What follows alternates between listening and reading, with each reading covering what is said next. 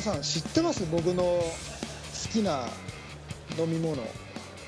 毎日あの2つあるんですよ。1日2回必ずね使うのがねプロテインなんですね。朝と夕方。あまあトレーニングする日はトレーニング終わった後のゴールデンタイムを逃さずにっていうことなんですけど。それとやっぱりねこれはねちょっとねアスリートとして相反してしまうんですけど365日ビールを飲むんですね。でこれはねあの飲まない日はないんです。体調が悪い日も必ず飲むって決めててこれ飲めなくなったらいざ本当に体調が悪いなと思って指標にしてるぐらい毎日飲むんですよね。でね今日いろいろ見てたらですねなんとあのビールのドイツからですね。プロテインビールっていうのがねどうも出るみたいなんですよ。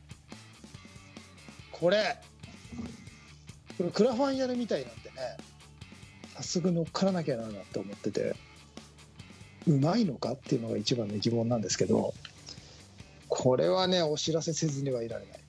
と思ってちょっとオープニングトークにさせていただきました、えー今日もね、えーゲスト会です。またあのー素晴らしいゲストが来てくれてますよ。僕は一緒にあのなんとテレビで共演までさせていただいている、えー素晴らしいゲストでございます。それでは、えーゲストのお話ねいっぱい聞きたいので本編入りましょう。それでは今週も行ってみたいと思います。東京スタイリッシュスポーツレディオスタートです。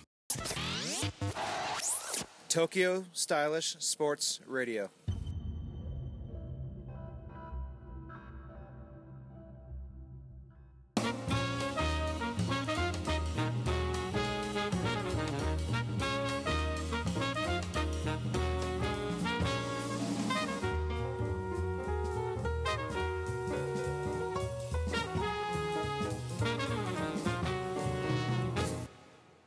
さんこんにちは。東京スタイリッシュスポーツ代表チームノーバーインターナショナル菊池哲也です。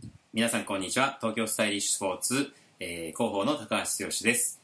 この番組はフライングディスクを日本の文化にを合言葉にディスクの普及について考えていく番組です。こんばんは、はいこんにちは。す皆さんススリーテイク目ですかねこれね。はい。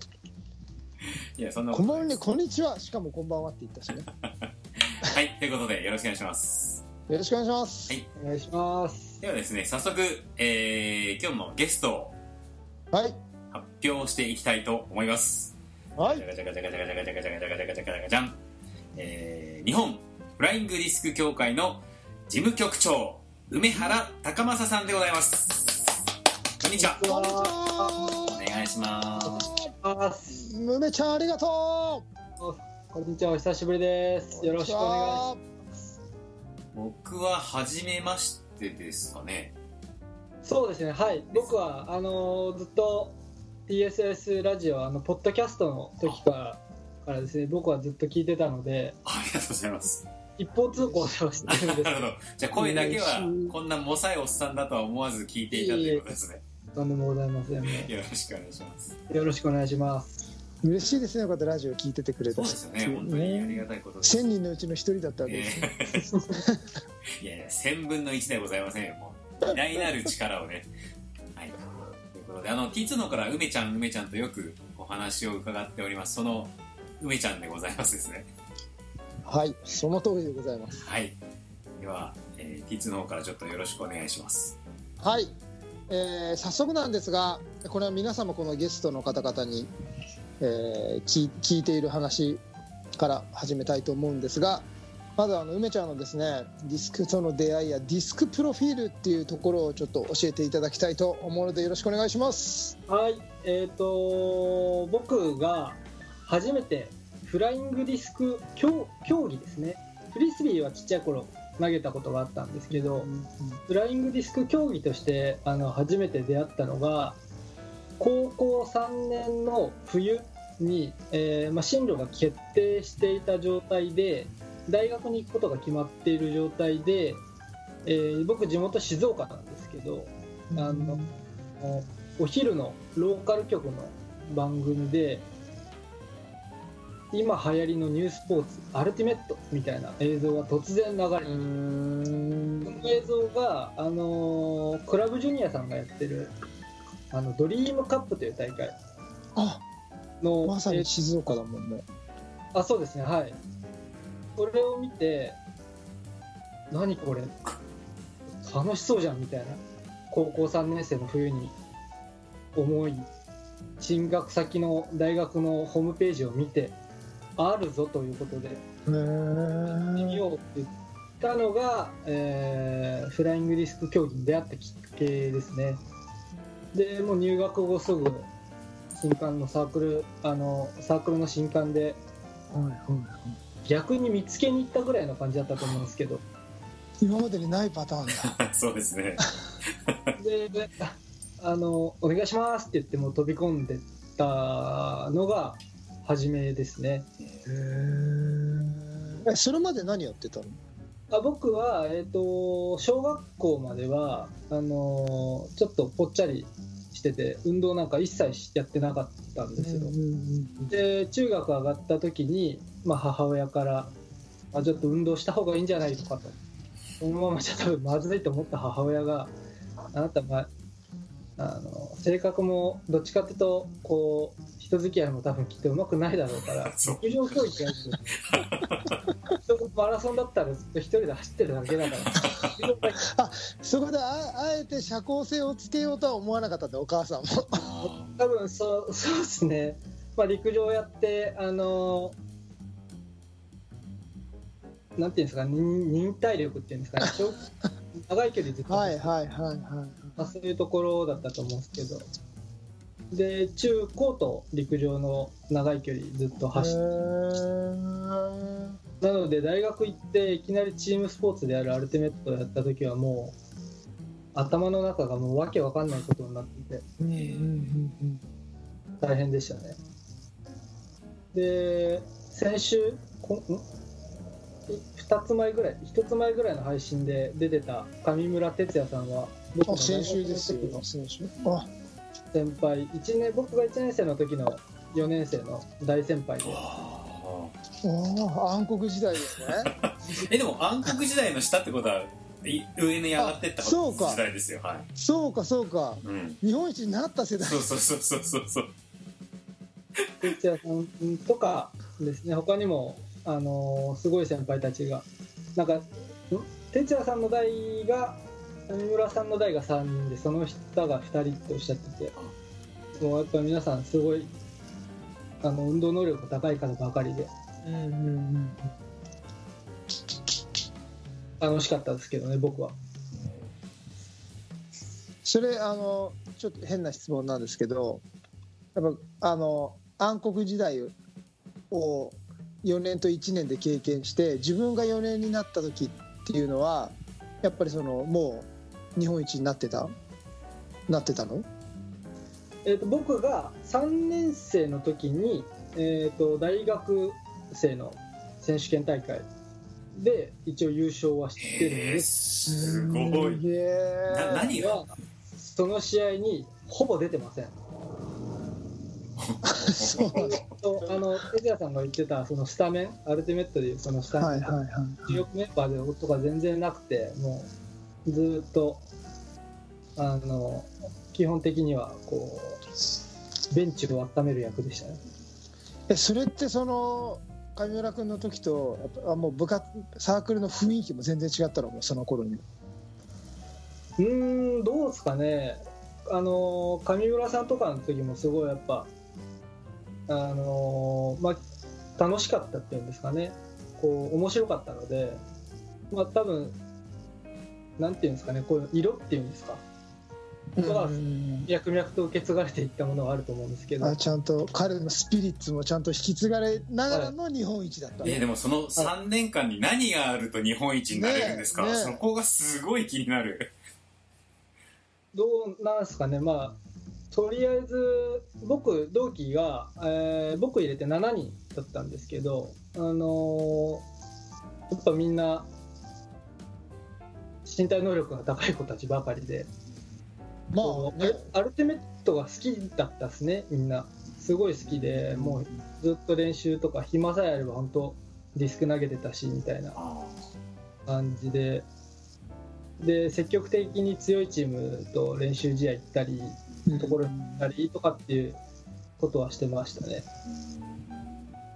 まあ基本的にはね体育大だから入るのにそもそものねあある程度の足切りがあって入ってくる人あところですからね。僕はでも大学の入学もちょっと変わってて日体大の中のあの僕武道学科だったんですよ。えへー。の武道学科の中の伝統芸能コースってとこにいて。な何するんですか？和太鼓とか僕卒論があのなんて日本舞踊って言えばはいはいはいはいはい。部ね。はい。もう全然その本流ではなかったんですか？いいですねちょっと変わった大学生。えそれで大学で、まあ、日本一を経験し。はい。でそのああとはどういうキャリアなんですか？その後は大学3年生で大学選手権優勝チームの一員にいて大学4年の時に、えー今もうあの通常的にあのサイクルになってるアンダー23レベルの世代別の国際大会のが第1回大会が開催されるということで、まあ、そのメンバーに選んでいただいたり、えー大学4年の時には全日本選手権。の決勝戦まで進むことができたりっていうのはうんありました。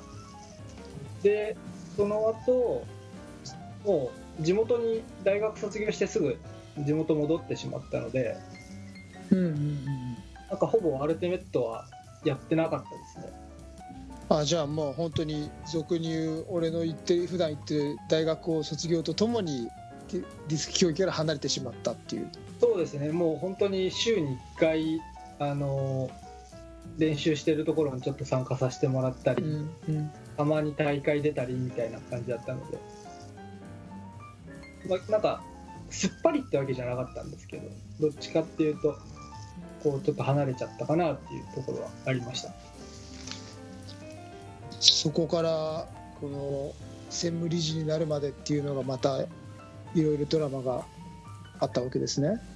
そうですね。僕が卒業してあのまあ俗に言う大学卒業してすぐはちょっと仕事に就かずうん。あのし資格試験の勉強をしたりとかはい。してちょっと思うように進まず。でそんな時にこう JFDA が法人格を取って進むということを知りいやなんかもともとフライングディスク関係の仕事は面白そうだなという思っていた。ので今この仕事をしております。あじゃあそのタイミングでボンと飛び込んだそうですね。はい。もう一回地元帰ったんですけどまた東京出てきてって感じです。えで今その専務理あ事務局長としては何年目になるわけですか？今はえー、3年目？4年目ぐらいですかね。もう息はあの JFDA の役員改選のサイクルが2年サイクルなんですけど今それが2年経ったので4年ですかねなんで。うんうんそうでございますか。チューティーなんか聞きたいことあります？いや聞きたいことといえば1から10まで聞きたいんですけど あの JFDA の事務局長って、まあ、そもそもどんなことをやってるんですか、えーそうですね。一番大きいところはあの基本的にデスクワーク。他にもあの菊池さんと先々週ぐらい一緒に投げさせてもらってる稲田はいはいはいはいはい。JFDA 事務局員なんですけどまあその主管事業っていうんですかね。主催事業のあの管理部門の方っていうんですかね。大会の会場の調整であったり準備えーまあ費用のお話とかもあったりその処理も当然ですけどあったり一番大変なとこだ。うん。であと行政機関とのやり取りですかね。そういうのもあったりしますね。じゃあもう実際本当に裏事務方というかあそうです事務局長ですけどね、い。や肩書き一番大変なとこだ。はい、裏方ですね基本的には。それが好きなんですか？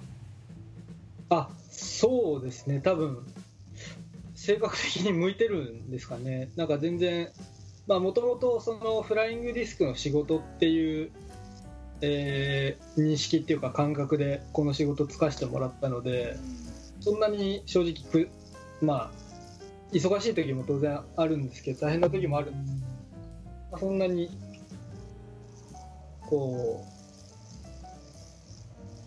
他の人に比べたらいいんですかね。ななんていうんですかね。なんかそんなに苦じゃないというか。いやー頭が下がりますわ。俺絶対できないもんね。ねえじねえ言ってしまえばこう縁の下の力持ちじゃないですけど支える立場じゃないですか。そうそうそうねえそれ好き好きでできてるというかねなんかす尊敬すすごいですよね。いう人。いやいやいや素晴らしいな。なんていうんですかね。うーん。まあ想像あの物物事を作っていくっていう考えるのも好きですけど。うんうんうんまあそれはまた近い将来やるための今はあのなんていうんですかね。現場を見るってわけじゃないですけど、実際を見てからいうところはあるかなとは思ってます。うんいやいやちょっと私感心したのが JF って人材揃ってますね。すごいすごいっすよね。すごいですね。いや感心しました。いやすごい、うん、なんかねこの前のゆうたくんの役割と、はい。この梅ちゃんの役割がちゃんとうね、ん。そう。分業できてるでしょ？すごいですね。あのあまあそう多分そうそうかもしれないですね。ゆうたくんの考えてることも当然あの基本的にほぼ毎日のようにゆうたくんとはお話ししてるんでそれがもう56年ほぼ毎日なので、まあ、なんかその辺は多分ゆうたくんがどう考えてるかあれですけど。あのなんていうんですかね。お互いに理解してるのかなってところはあるかなと思います。昔はあれなんですよ。あのゆうたと同じ部屋で寝てた時とかもあったりして。そういう人多いな。自分との裏が寝室でみたいな、つい先週出ていただいた先輩もね4年間同棲してたからね。またこいやなんかあのちょっと逆に興味が湧いてきたんですけどそのあえてこう裏方とまああえて言わせていただきますけど事務局長をやってる梅原さんが語るフライングディスク、まあ、およびアルティメットをこうしたいっていうロマンが聞きたいです。プラス現実的な話も聞きたい。現実こうであるからこそ将来こうしていきたいっていうところの話がすごい聞聞きたい。きたいですね。うそうですね。多分この仕事をやってるからこそなのかもしれないんですけどスポーツのもともとなんていうんですかねスポーツの仕事をしたいっていうのはあったと思うので自分の中で。まあそういうのもその目線も多分持ちながらここ最近動いてるのが、まあ、フライングディスクの、まあ、アルティメットも限らずになっちゃうかもしれないですけどフライングディスクの関係人口っていうんですかね。うんうんうん。を増やしていきたいな。素晴らしい。一つのなんていうんですかね軸というかあの当然フライングディスク競技をプレーする人。でそれをあの支える人っていうんですかね。あの運営側の人間。あの支える人。うん。との観客というところうん。見る人の3つを軸に増やしていけたらなとは思って今考えてはいるん。ですけどフライングディスクのいいところって例えばディスクゴルフをやってる皆さんがアルティメットの試合を見に行ってもいいわけじゃないですか。うんうん当然その逆もあっていいわけじゃないですか。でもそれが多分ぐるぐる回せると思ってはいるんですよね。今週はアルティメットの試合見に行こう。じゃあ来週うんうんシスコゴルフの試合行こうかな、なんかそういう感じでこう人が増やしていけたらなとは思ってはいるんですけどまあそれをじゃあどうやってやっていこうかっていうのはまあなかなか普及っていうなんていうんですかね結構定義が難しいかなと個人的には思って。何をもって普及とするのか。JFDA の会員数が増えていくから普及なのか。それともかあの本当さっき僕が言ったように関係人口が増えていけば普及なのかとか。うんフライングディスクが一家に1枚あればそれはもう一番の普及かもしれないですしその判断のする材料ってのはちょっとまあなかなか難しいところはあるかなとう思うんですん。なんかそのねそのフライディスクゴルフとアルティメットっていうところがちょっと最近僕の中でテーマなので、はい。そこにちょっと限った話で申し訳ないんですけどはいそこのねそのプレイヤーの交流なんかができたら絶対にまあなんだろう普及という競技人口として考える普及うんだとすると絶対プレイヤーのの目線で考えれば増えると思うんだけどうんうん。いかんせん今のね一番感じてる課題が年齢層があまりに違っていてうんうん。ディスクゴルフをやっている人たちの年齢層とアルティメットをやってる人たちの年齢層があまりに違ってうんうん。そこをつなげる人たちがいない、うん。うん、そこをつないでいく層がいなくてうーん今自分がそれの役目を まあ買って出ていろいろやらせてはもらってるんだけどそのやっぱりディス多分多分アルティメットのプレイヤーはディスクゴルフはきっと年寄りがやるスポーツなんだろうなっていう一般的認識があるんじゃないかなっていうのが思ってて。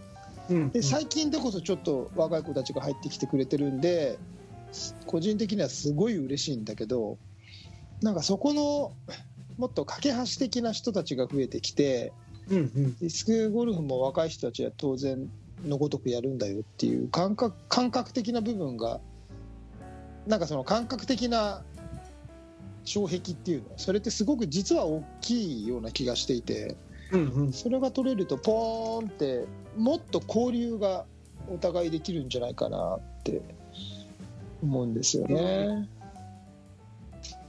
そうですね、なんか、あのー前から僕も、あのー TSS ラジオのリスナーとして、このお話をずっと聞いていて、うーんってちょっと僕なりにもいろいろ考えてはいたんですけど、多分本当にきっかけじゃないですか、きっとこういうの。ってうんうんまあ、そういう、なんていうんですかね、場面っていうか、場所を提供する。とか、あの本当きっかけ、なんていうんですかね、そういう人たちがこう出会える場所を、うんきっかけ作りをしてあげるのが一番いいかなとは思っていて、それこそさっき言ったその支えるっていう部分の人たちで、こういろんな各地で大会をやったり、うんうん。あのもうちょっとライトな感じの、うん。大会までは言わないですけどこうイベントをやってみたうんうり、ん。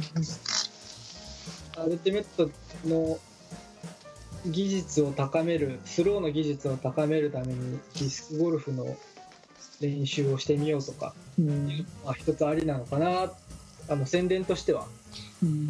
絶対あると思うので僕もあの何年前ですかね菊池さんにお願いしてあのテレビ出演をお願いした時にあれ初めて僕ゴルフやった時だったんですけど、あの後からも僕もすっかりしょっちゅうディスクゴルフハマっちゃってるので美穂も行ったもんね。あそうですね連れてってもらったりしたので本当にちょっとしたきっかけなのかなってのはもう前から思ってます。例えばディスクゴルフをやれる場所をもっと紹介するとかうん当然用具とかもそうだと思うんですけどなんかこう紹介できる仕仕組みきっかけを作ってあげれる仕組みをもうちょっと作れたらいいのかなってのは思いますね多分大学生たちがディスクゴルフを知らないってことはどう、まあ、そこが多分あれなんですかね。そこから調査していかないといけないかもしれないですねもしかしたら。やっぱ知らないのかな。どうなんですかね。僕は知ってましたけどどうなんだろうな。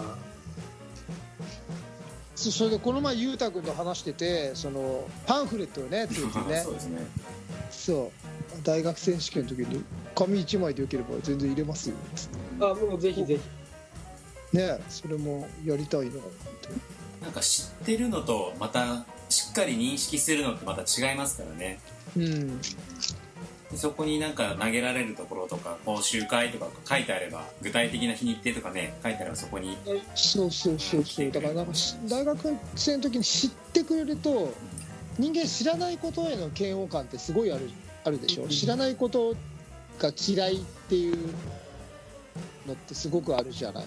その経験したことがないからわからないから嫌いっていうそのか自分の中の感覚の勘違いみたいな。食わず嫌い。知らないだけなのにえーっていう嫌悪感になっちゃうっていうのをなくしてあげたいなっていうのがすごい感じ感じてはいるんだけど。なんかそうですよね。とアルティメットの大会にパンフレットとかこう大会の本部にキャッチャーが置いてあれば何これとかってなるかもしれない、うん。なんかそういう宣伝の仕方もあるかなとは思います。アルティメットだけはああどうぞあどうぞ。どうぞどうぞごめんななんさいかアルティメットだけじゃないのは当然僕もあの他の競技あのディスクゴルフもそうですしオーバーオールの種目あのガッツの種目もいろんなのをチャレンジしてもらいたいなってのはずっと思ってるので。何かお手伝いさせていただければ。嬉しいです。これなんかこんなことここで聞いていいのか分かんなくて、えっともしあのあれだったらオンエア載せないでいいんですけど JF のその事務局として JPDGA っていうのはどのように映ってるんですか？うーんどのように？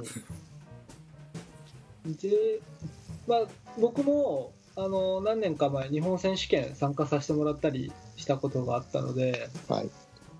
あの逆に個人的にはあの JPDGA さんの大会の開催の仕組みって僕すごいなと思っててあの JFDA の大会の場合は基本的に僕なんかが現場に出てくるんですよ。はいはいはいはい。でも JPDGA さんの大会って各、えー日本国内にあるコースうん。練習場所にしてるっていうんですかうねんうん。その都道府県地域のうん。方々に運営をお任せしてるじゃないですか。そうですね。あそうですね。の仕組みはちょっとやっぱすごいなっていうのは個人的に。ちゃんと都道府県協会都道府県のディスクゴルフ協会さんが、うんあのーまあ、1年に1回なんですかね、1年に1回ですね基本は。あるその自分たちの練習場所を拠点とする大会を運営するっていううんうん。なんか認識がちゃんとついてるっていうんですかね。それを毎年やれるっていうのはなかなかすごいなと思うんですうよ、ーん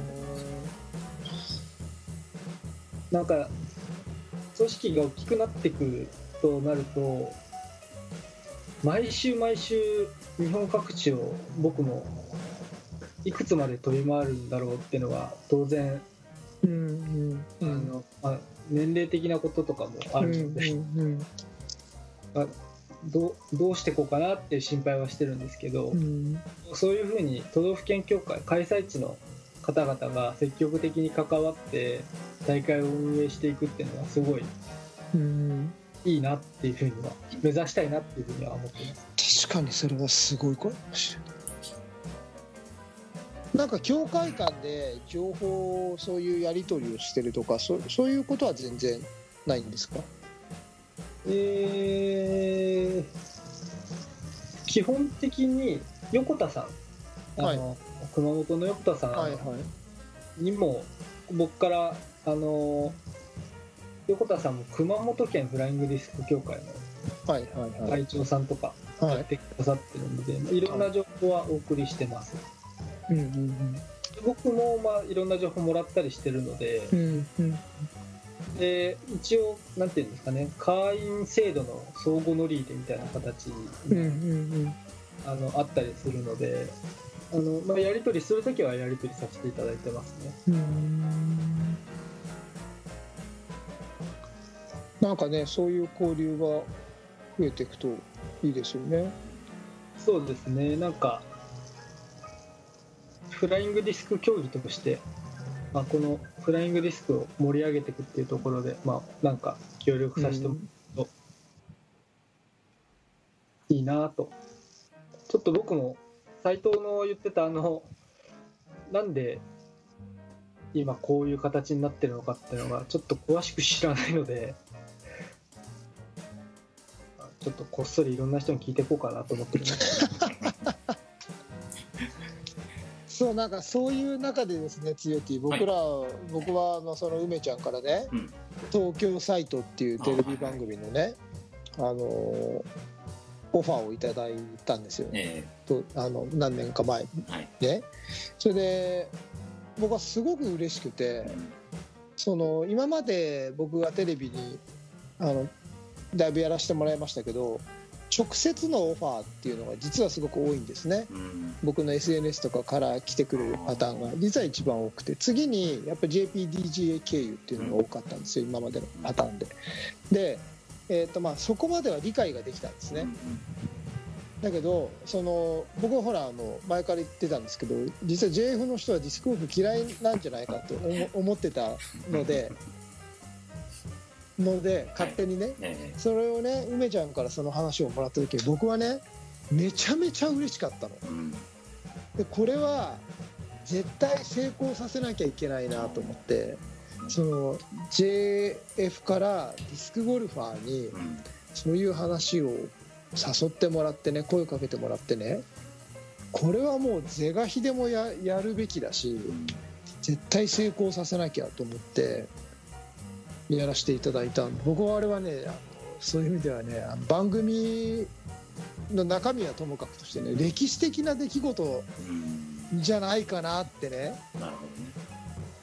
個人的には。ね今年の夏でしたかね初めてあのお会いさせていただいてあの中そうだっけ？先生の講習あの飯村さんと菊池さんが一緒にいらっしゃってた時だったぶあのあれだ文教あそうですそうです。はい。えあの時初めまして？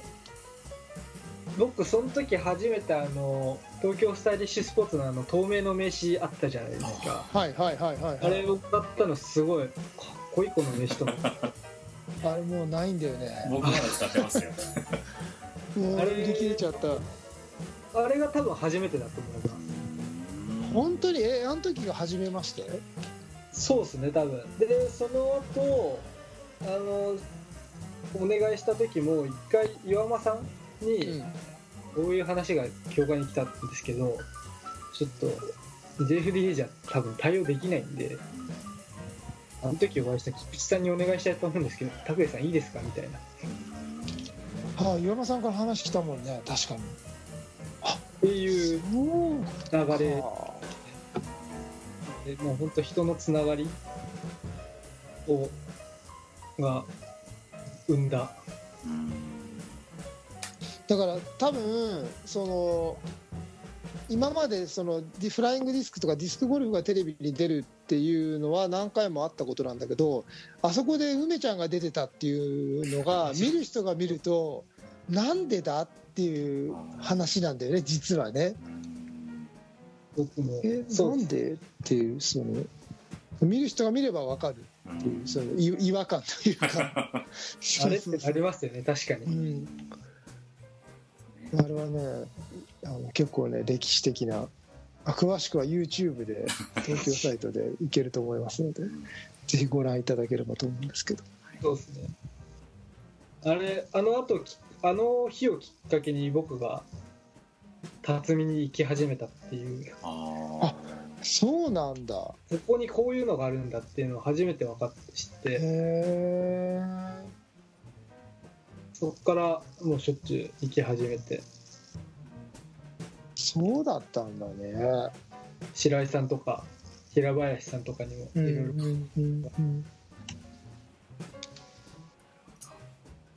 面白いでしょゴルフ。面白いですね。あ面白いですね。僕言うことじゃないですゴルフ面白いですね。ねえ。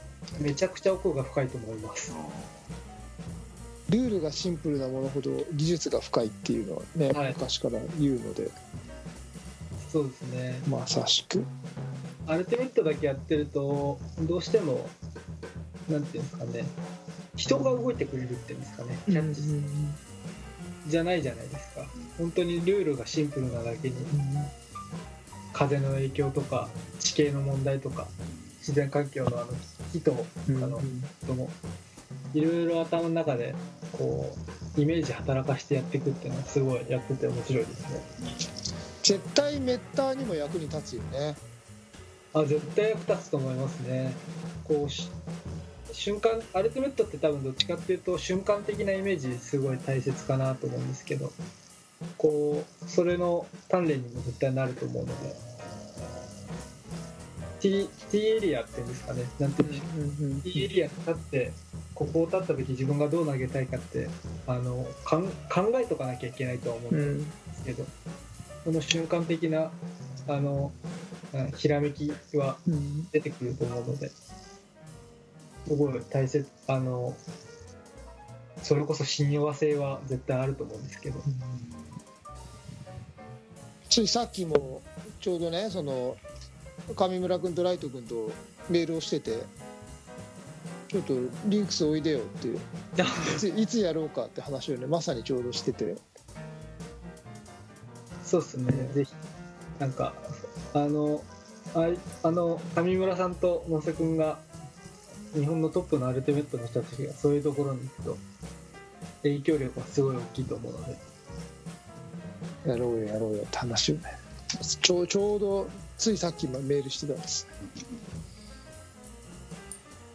じゃあ、えっ、と、そろそろちょっとお時間の方が、えっ、と、来てしまいそうなんですが、ちょっと僕の方から、ね、早いですね。一つちょっときお聞きしたいことがあるんですけど、あの、JF の事務局長としてでいいんですけど、まあ、短期的にこうしたいとか、長期的にはこうしたいっていうのを、なんか、野望でも目標でもちょっと、あの、風呂敷を広げていただきたいというか、お聞きしたいんですけど。そうですね、まあ、短期的なところでいくと今のこのコロナの状況をで今 JFDA の主催大会が延期延期続きになっててうん大会中止になっちゃったのもあるんで、うん。この状況をなんとか打破できるようなこう状況にしていきたいなっていうのはき基本的には短期的な目標っていうんですかね。はい。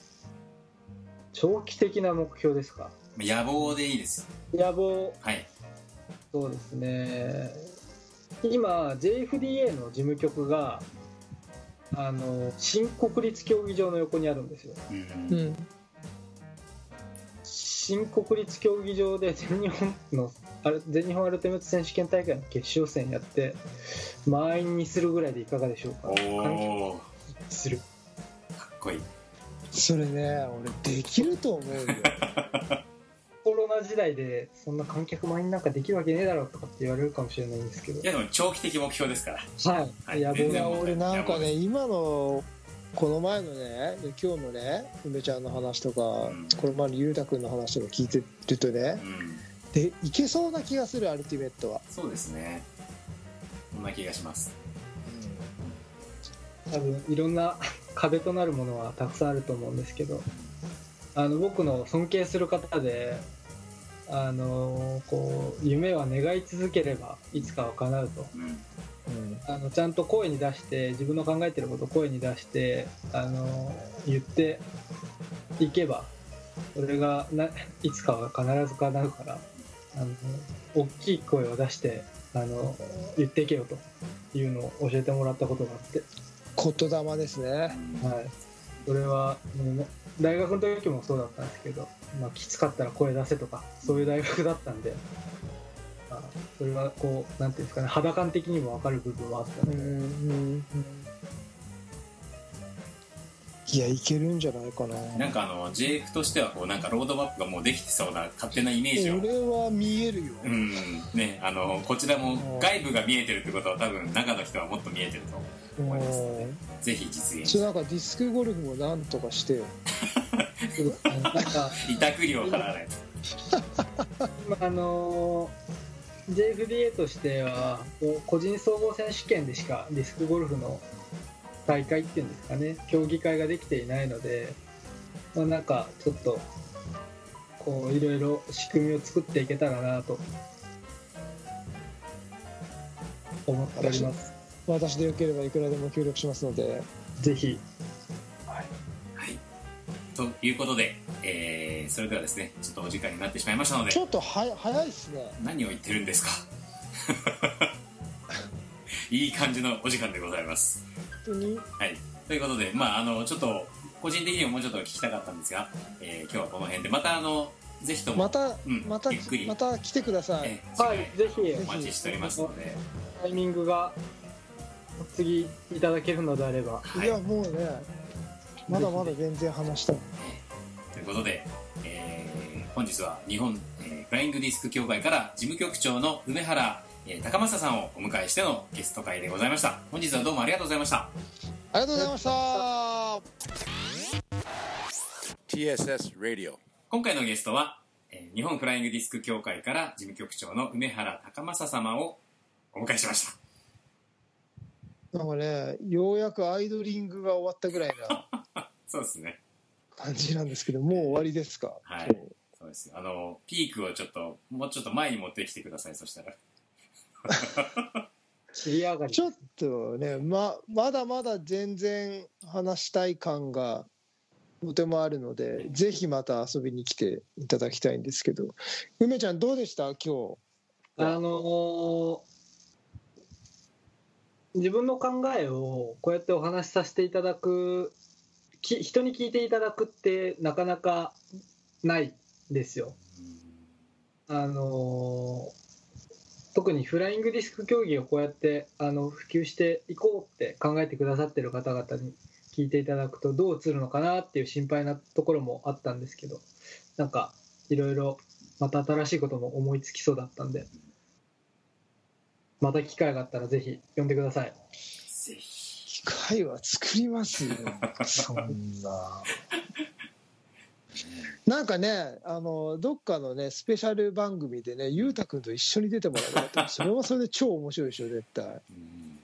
なんかなんか。そうですね。あのもう一人の事務局員の稲田も残ってますので、いやもうねこの前一緒一緒に見本行かしてもらって若い子は何を考えてるのかみたいなのも面白いかもしれないんで、ぜひ。ね言ってえ稲田君が「いや今日菊池さんと投げるっていう梅原さんに言ってから来ましたよ」って あの、ちゃんとあの、あれですよ僕は岸さんのなびきをちゃんと見てこいって。全然炸裂しなかったけどねでも、なびきっていうワードをやると、言うと、こう、嬉しそうに投げてくれますよね。これこうこうでこうだちゃんとあの、稲田に教えといたんで。いやーこれこれ聞いて岸さんもね今ニマニマしてると思うよ 動画に上げちゃうかもしれないね。ねえうん。梅ちゃんまたあのラジオもそうですがまた一緒に投げましょうぜひあ、ぜひお願いします。もう全然上達しなくても合ってる。